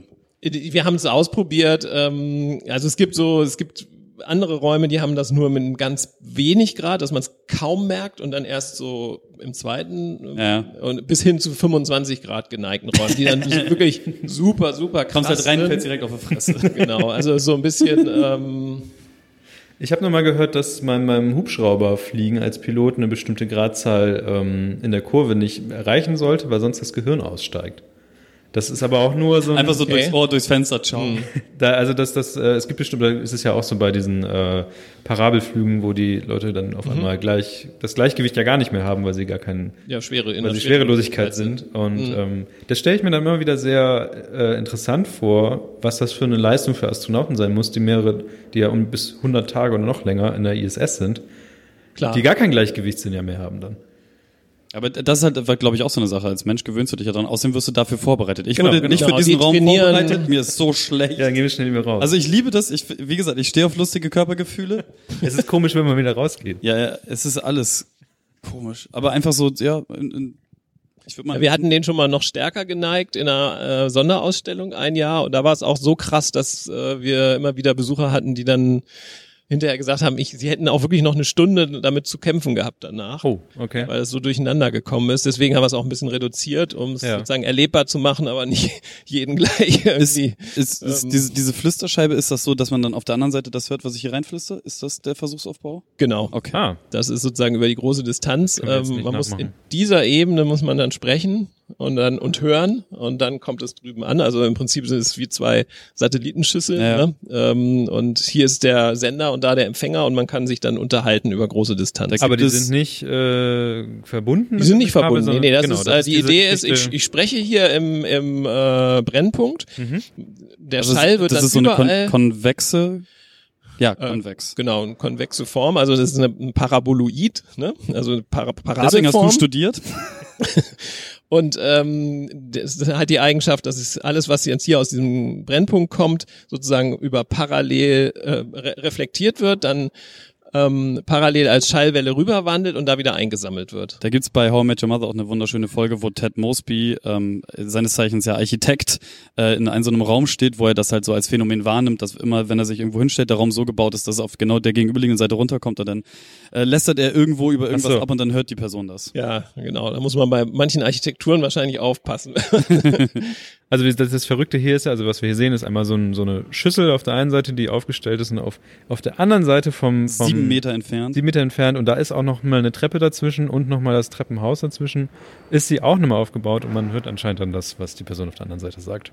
Das können wir jetzt natürlich aufgrund der Kabellängen nicht ausprobieren, aber genau. okay. Vielleicht noch ein, ein, super Beispiel eines äh, einer künstlerischen Installation, also Ed Tannenbaum, Ach, hör auf.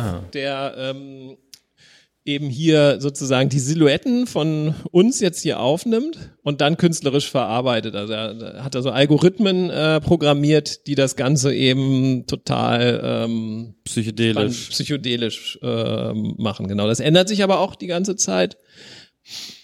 Und wenn man so ein Kabel hat, sieht das aus wie. Äh, Deswegen fummelst du mit dem Kabel. Ja, ja, sieht, sieht das aus wie dieser ganz alte Windows-Bildschirmschoner. Äh, Weiß nicht, ob sie da noch irgendwas drin. Oh Gott, Leute, hört auf damit. Das, es könnte auch äh, hier Yellow Submarine Musikvideo sein. Ja, genau. Also hat so ein bisschen was aus den 70s, ne? Schön. Ist das auch so, wenn man, warte, lass mich mal hier irgendwie über dieses rüber, runter. Je näher man. genau, wenn du nah rangehst, dann bist du natürlich nicht mehr ganz drauf. Da ja. unten sitzt die Wärmekamera. Hm. Und die sendet Infrarotstrahlen aus und wird, und die werden hier an der roten Wand, die hinter uns ist, Ach, ähm, ist reflektiert. Das ist so ein voll reflektives Material, was man auch von so Straßenschildern und so kennt.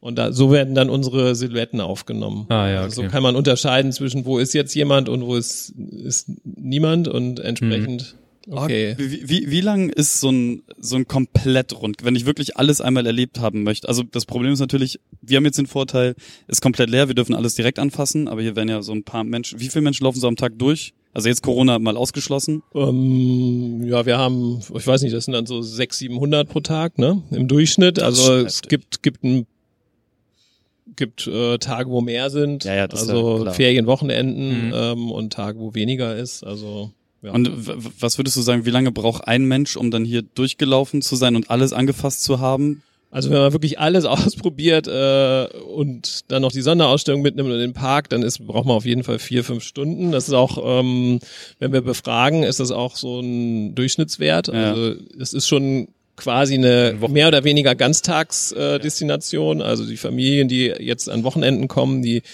machen dann halt auch zwischendurch Pause, gehen in den Park raus, ähm, vielleicht da auch nochmal ins Restaurant oder so. und dann kommen sie nochmal rüber. Ja. Stichwort nochmal rüber. Du, wir sind jetzt hier in der in dem Wahl gewesen. In der Auster, in, der in dem UFO. was auch immer.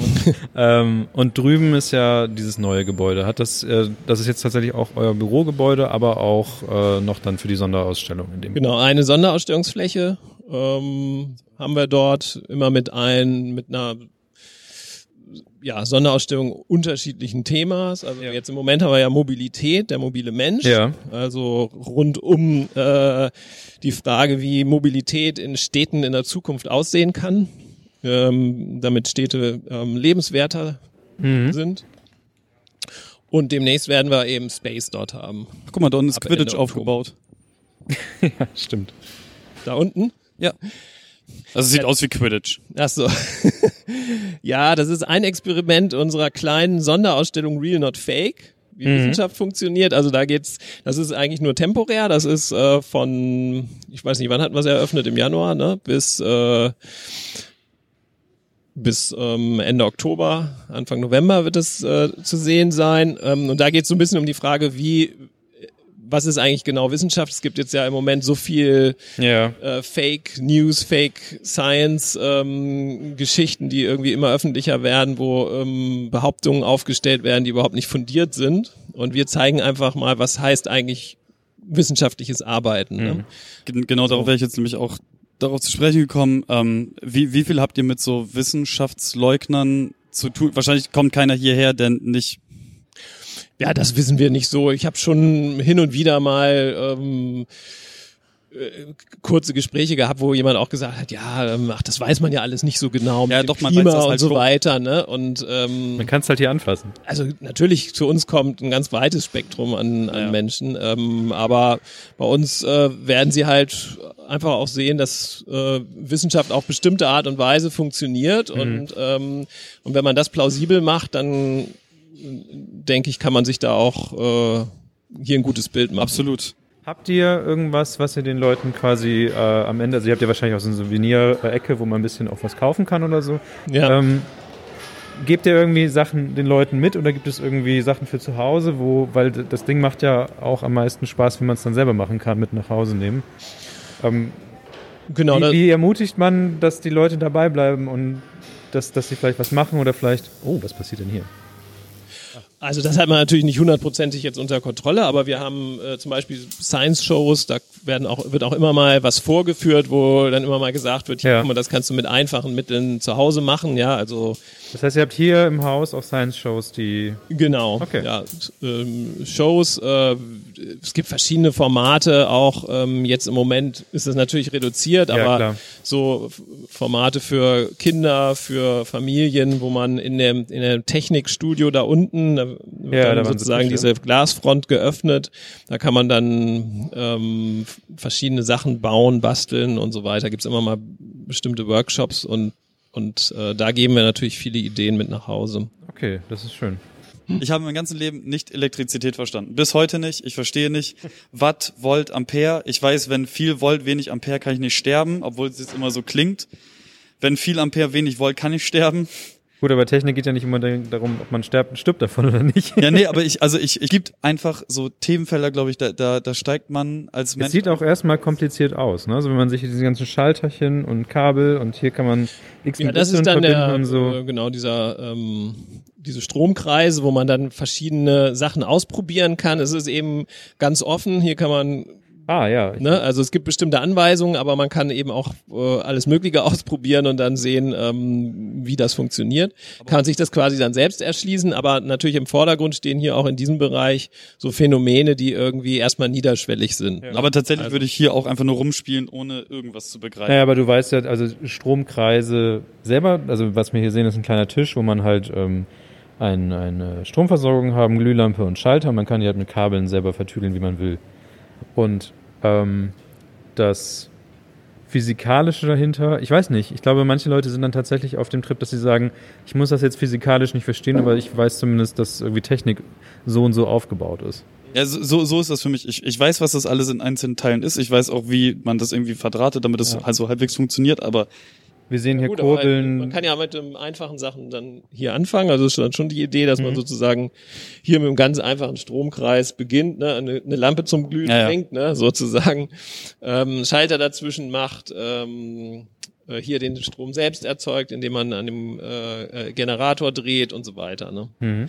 Genau. Also ich meine, wir sind jetzt ja auch nicht äh, angetreten, da jetzt sozusagen ähm, komplett ein Lehrbuch oder so zu ja, ersetzen, ja. aber es soll sozusagen punktuell ähm, die Phänomene, die damit zu tun haben, ähm, ja. zeigen und dass man damit spielerisch einfach umgeht und so dann zumindest mal einen ersten äh, Berührungspunkt. Ja, genau. Ach, guck mal hier, eine äh, Kaffeemaschine. Eine Siebträgermaschine auseinandergebaut. Aber das ist ja genau die Faszination, dass solche Geräte einfach mal ähm, das sind halt nicht irgendwelche Dinge, wo magischer Staub drin rumfliegt, sondern das ist halt tatsächlich irgendwas, was, was Innereien hat und irgendwie ähm, hier so ein Controller-Platine, wie wir hier oben sehen. Und, aber das nimmt ja schon die Angst, auch mal selber was auseinanderzuschrauben zum Beispiel. Ja, sobald ich eine Platine sehe, dann da bin ich dann überfordert. Der Rest ist ja Quatsch. So, das ist ja alles ja, okay. Mechanik in, im weitesten Sinne. Ja, das ist natürlich äh, auch. Wir sehen hier ein ein beliebtes. Die kinetische Maschine. Genau, eigentlich eine große Kugelbahn, die hier unter der Decke hängt. Und ich habe eben verschiedene Mechanismen, Kugeln, äh, das sind jetzt so Billardkugeln, die anzuheben. Ja. Die werden dann nach oben gebracht und können dann auf diesen unterschiedlichen Bahnen äh, den Weg nach unten wiederfinden.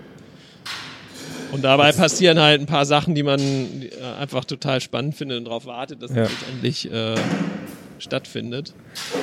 So quasi so das, das faszinierendste. Also klassischer Aufbau, den gibt es wahrscheinlich schon seit bestimmt 100 Jahren oder länger. Ich weiß, das ist zum Beispiel ein, äh, ich glaube, das ist der Frankfurter Flug oder Münchner Flughafen hat auch, glaube ich, sowas als Ausstellung manchmal. Aber es ist natürlich schön zu sehen, wie einfach verschiedene Mechaniken, das ist halt auch wieder was Plastisches, ne? Also so ähnlich wie diese die Longi-Maschine auseinandergebaut. Hier sieht man auch, wie die wie Zahnräder zusammenspielen, wie irgendwelche, dieser Treppenaufzug, eine Weiche, so weiter. Genau, man wartet dann auch immer gerne hier auf diesen äh, Überschlag sozusagen, wo die Kugel ja. einmal den Looping macht und dann durch die Luft fliegt und wieder aufgefangen wird. Ähm ja. Und so kann man halt immer schauen, was passiert, wo, an welcher Stelle und warum, ja. So. Hm. Und äh ja. Wie lange hat es gedauert, das zu bauen oder kauft man sowas einfach? Also das haben wir, ähm, da gibt es einen großen ähm, Hersteller von interaktiven Exponaten in der Nähe von Nürnberg und mit denen haben wir das zusammen. Äh, Achso, das heißt, ihr habt es konzipiert. Die hatten das schon öfter gebaut und wir haben gesagt, ähm, in, in, völlig anderen Formen und Zusammenhängen und wir haben gesagt, wir hätten jo. gerne was, was hier in diesem Luftraum der, der hier einfach da ist, den wir nutzen wollen, was wir da aufhängen können. Also so eine in der Form gebaute ähm, Kugelbahn gibt es sonst nicht. Ne? Ja, ja. Das ist ähm, speziell für uns natürlich entwickelt, klar. Die einzelnen Elemente sind bekannt. Äh, was, was sie damals neu gemacht haben für uns, war eben dieser Looping mit diesem äh, Springen der Kugel. Das hatten sie bis dahin noch nicht gebaut. Ähm, und ja, so setzt sich das dann halt ganz individuell ja. ähm, in jedem Haus dann irgendwie anders zusammen. Wie, ne? wie wartungsintensiv ist so ein Exponat? Also wie oft muss da jemand reinklettern und WD-40 überall gegenschmieren? Das, äh, nee, das ist eigentlich recht, recht gut, äh, was das angeht. Was, was man immer mal machen muss, ist, ähm, hin und wieder fliegt doch mal eine Kugel raus, die von unten holen, wieder reinsetzen. Ja, okay. Und die ja, okay. Kugelsätze müssen ausgetauscht werden. Die, die reiben sich halt ja, schon irgendwie ab und wir wollen dann auch wieder, dass die knalle Farben haben und so weiter. Dann, man sieht, man sieht schon an den roten und so, da äh, können wir. Genau, dann kaufen wir so einen normalen äh, Poolsatz. Ach, ach so. Das ist die, die Maschine, die sich selber ausschaltet. Das ist was für Instagram, das können wir jetzt hier mal. Das ist, das ist genau mein Ding. Genau, das ist ähm,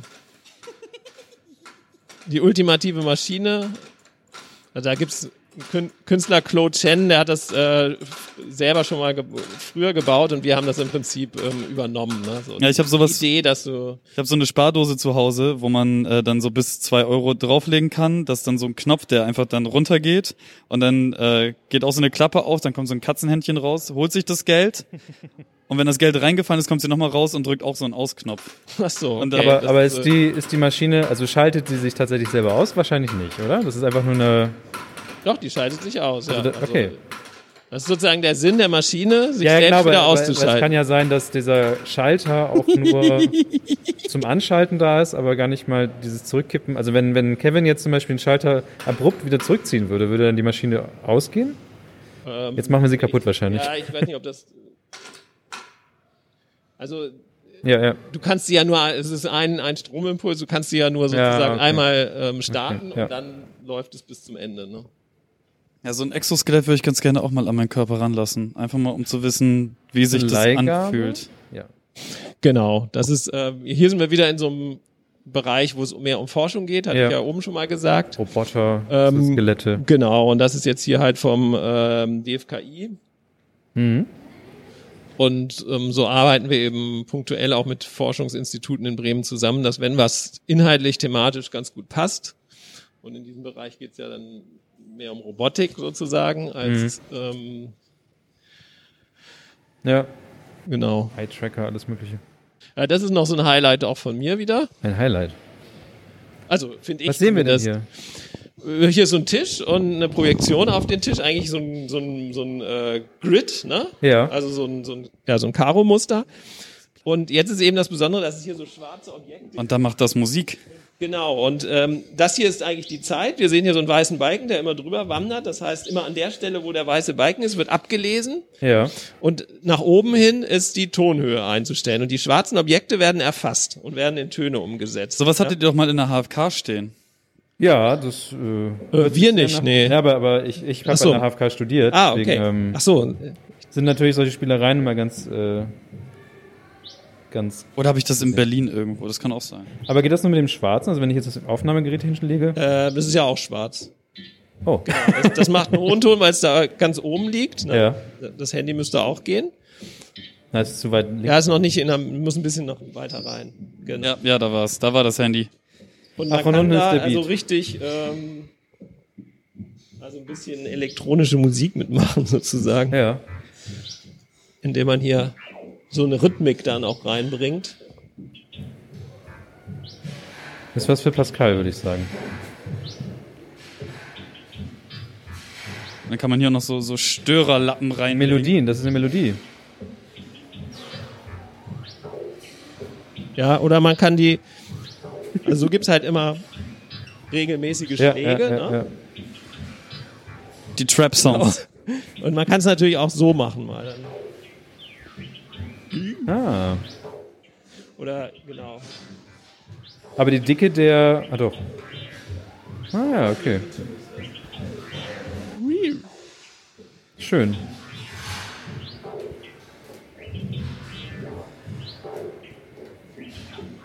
Okay, Aber man sieht so auf jeden Fall, dass, dass, dass du schon ein paar Minuten in dieses Exponat gesteckt hast in deinem Leben. Ja, das, ich finde das super. Also und der Künstler, der das gemacht hat, das ist Golan Levin aus New York. Ähm, der hat das schon ungefähr 100 Mal in verschiedenen äh, Ausstellungskontexten aufgebaut. Der hat aber auch, ähm, der macht damit auch Musik. Also er ist mal eingeladen worden nach Moskau und sollte da dann sozusagen so elektronische Musik mit dem Ding machen. Und das geht. äh? Also Ja, ja, du kannst klar. das äh, umsetzen dann in so, wenn du eine gute Anlage hast und so, dann äh, kannst du damit vielleicht auch ähm, als DJ auftreten. Ist ja auch so ein bisschen fast schon Einführung in Programmierung. Ganz leicht, wenn man es sagen möchte. Ja, ganz, ganz, ganz leicht. Ich mache Dinge und dann macht's Piep. Also es ist Ja, ja. Programmieren.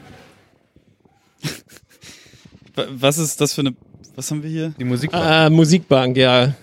Setzen Sie sich zu zweit auf die Bank, berühren Sie die Metallkontakte an den Lehnen. Was passiert, wenn sich die, ah, die Hände geben, ist schwierig gerade.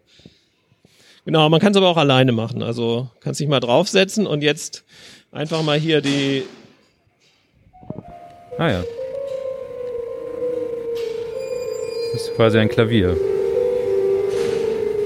Genau, und je nachdem, wie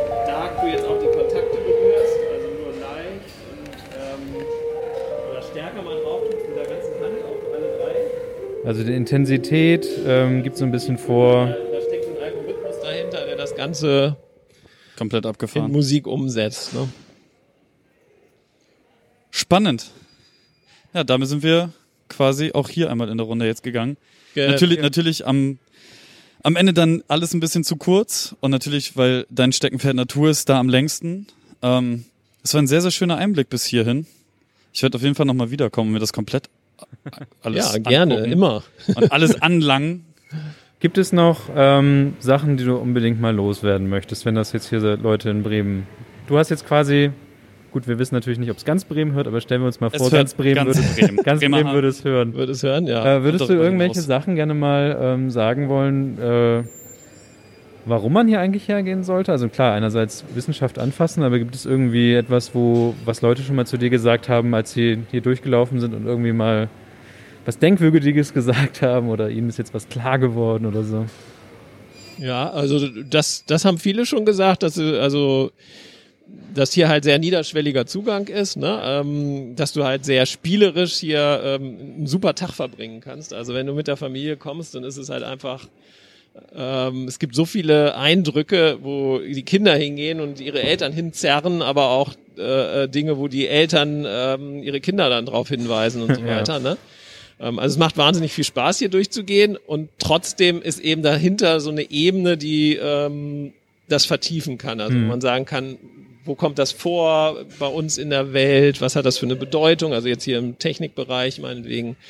Ähm, aber auch, ähm, was steckt da an wissenschaftlichen äh, Hintergründen dahinter? Ja. Ne? So, insofern ist es so beides äh, in, in, in beider Richtung irgendwie spannend. Ne? Was würdest du dir für die nächsten 20 Jahre wünschen? Hm. Ah, für die nächsten 20 Jahre, ja, immer viele zu viele Besucher, die die das Konzept äh, äh, wertschätzen, ähm, immer wieder neue, dass dass wir halt immer wieder auf neue Ideen kommen, neue Sachen irgendwie ähm, umsetzen können als in der Dauerausstellung, aber auch in der in den Sonderausstellungen, ja. ähm, neue Formate, die das Ganze begleiten können und ähm, dass es halt immer lebendig erscheint, wie es bisher, glaube ich, auch erschienen ist. Gibt es noch irgendwie ein, äh, eine Sonderstellung, die du gerne mal machen würdest? So, wenn wir schon mal in den nächsten 20 Jahren sind. Also es gibt verschiedene Sachen, die, die ich äh, spannend fände. Also ich glaube, dass wir auf jeden Fall auch immer gucken müssen, was ist äh, gesellschaftlich irgendwie wichtig mhm. und so. Ähm, so wie wir jetzt zum Beispiel ja das Thema Mobilität in Städten und so auch hatten. Das ist jetzt ja vordergründig nicht unbedingt sozusagen ein Thema, was man vielleicht hier so viel in der Ausstellung finden würde, aber dass ja. man auch Themen äh, anspricht, die einfach mal thematisiert werden sollten. Und ich finde ganz wichtig eigentlich, wie sich auch unser Planet verändert.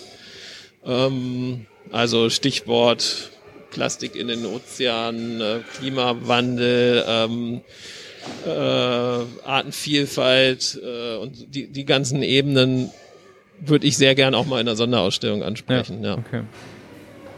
Ähm, was würdest du ZuhörerInnen ähm, empfehlen, wann sie vorbeikommen sollen, wenn sie nicht zwischen 500 anderen stecken wollen?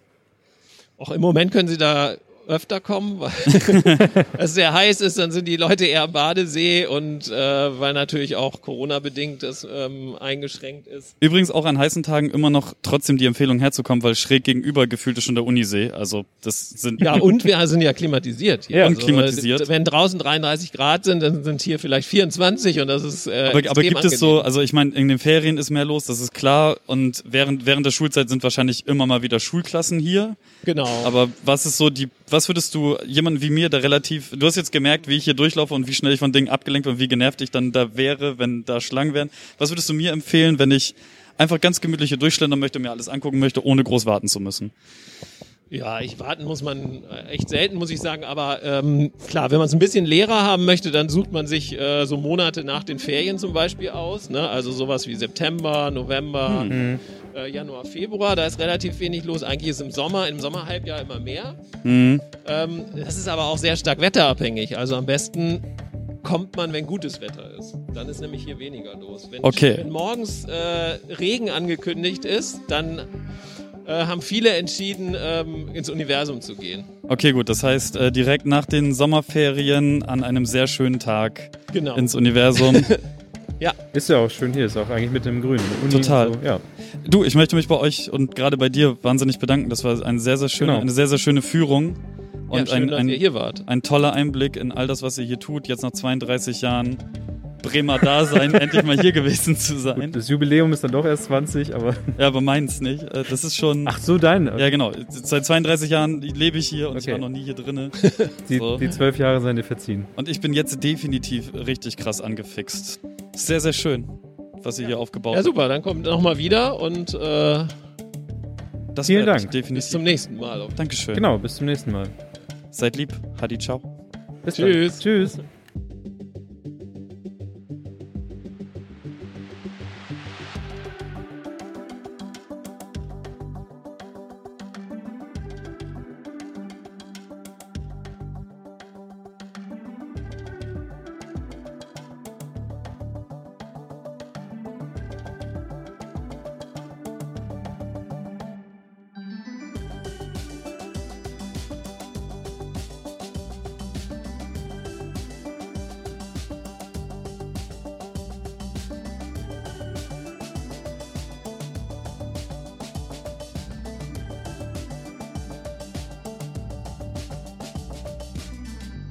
Kevin, wie war die Folge? Ja, du, es gibt ähm, von mir auf jeden Fall, ich würde sagen, 37,6 von 35 schiefen Austern für diese Folge. Schiefe Auster? Ja. Ähm, mal was komplett anderes und ich finde es äh, ist besser, hat besser geklappt, als ich vermutet habe. Ähm, niemand ist über seine Kabel gestolpert. Obwohl ich da rumgeturnt habe wie ein Vollidiot. Ne?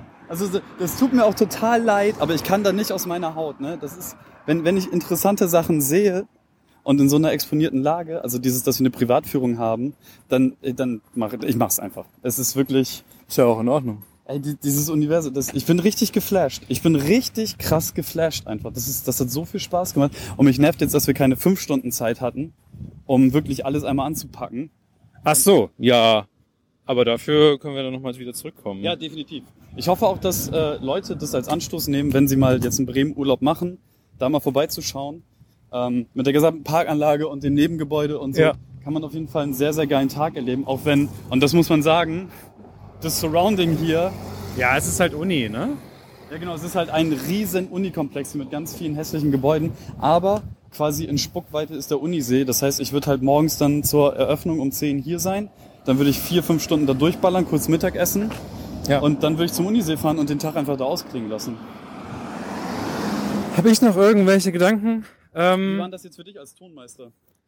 Es war komisch, weil das Ding war, dass äh, das linke Mikrofon auf meinem linken Ohr war und das rechte Mikrofon auf meinem rechten Ohr. Ah. Und ihr seid manchmal, das war für mich dann das, äh, das Science-Erlebnis, dass da manchmal du zum Beispiel rechts standest, aber äh, ich dich immer nur links gehört habe. Also, ja, das ist, das ist schön. Aber sonst war alles super. Aber lief gut. Ähm, und es ist wieder mal die Erkenntnis, ähm, dass das, äh, also wir vom Radio, ähm, haben immer die Zeit im Blick. Und äh, es ist immer ganz schwierig mit Leuten, die nicht vom Radio sind, das, äh, sowas dann zu machen, ja? Dafür sind ja Podcasts da. Nee, aber eine Stunde ist tatsächlich schon das Ding, was wir haben wollen. Das ja auch gut geklappt. Ja, total, ähm, es fällt total. immer wieder was runter, das wissen wir ja. Aber ähm, wer will sich auch schon vier Stunden Podcast anhören? Digga, jetzt mal ganz ehrlich, wir sind gerade zurück zum Auto gelaufen, ne? Und hier hat eine, ein, ein, ein, ein Fiat Punto? Ein Fiat Punto und das, und das gesamte, das gesamte Armaturenbrett ist voll mit diesen Wackelfiguren. Also nicht, nicht, nicht diese, diese Wackeldackel oder sowas, sondern die, die batteriebetrieben die ganze Zeit so die Arme und so. oder den Booty shaken.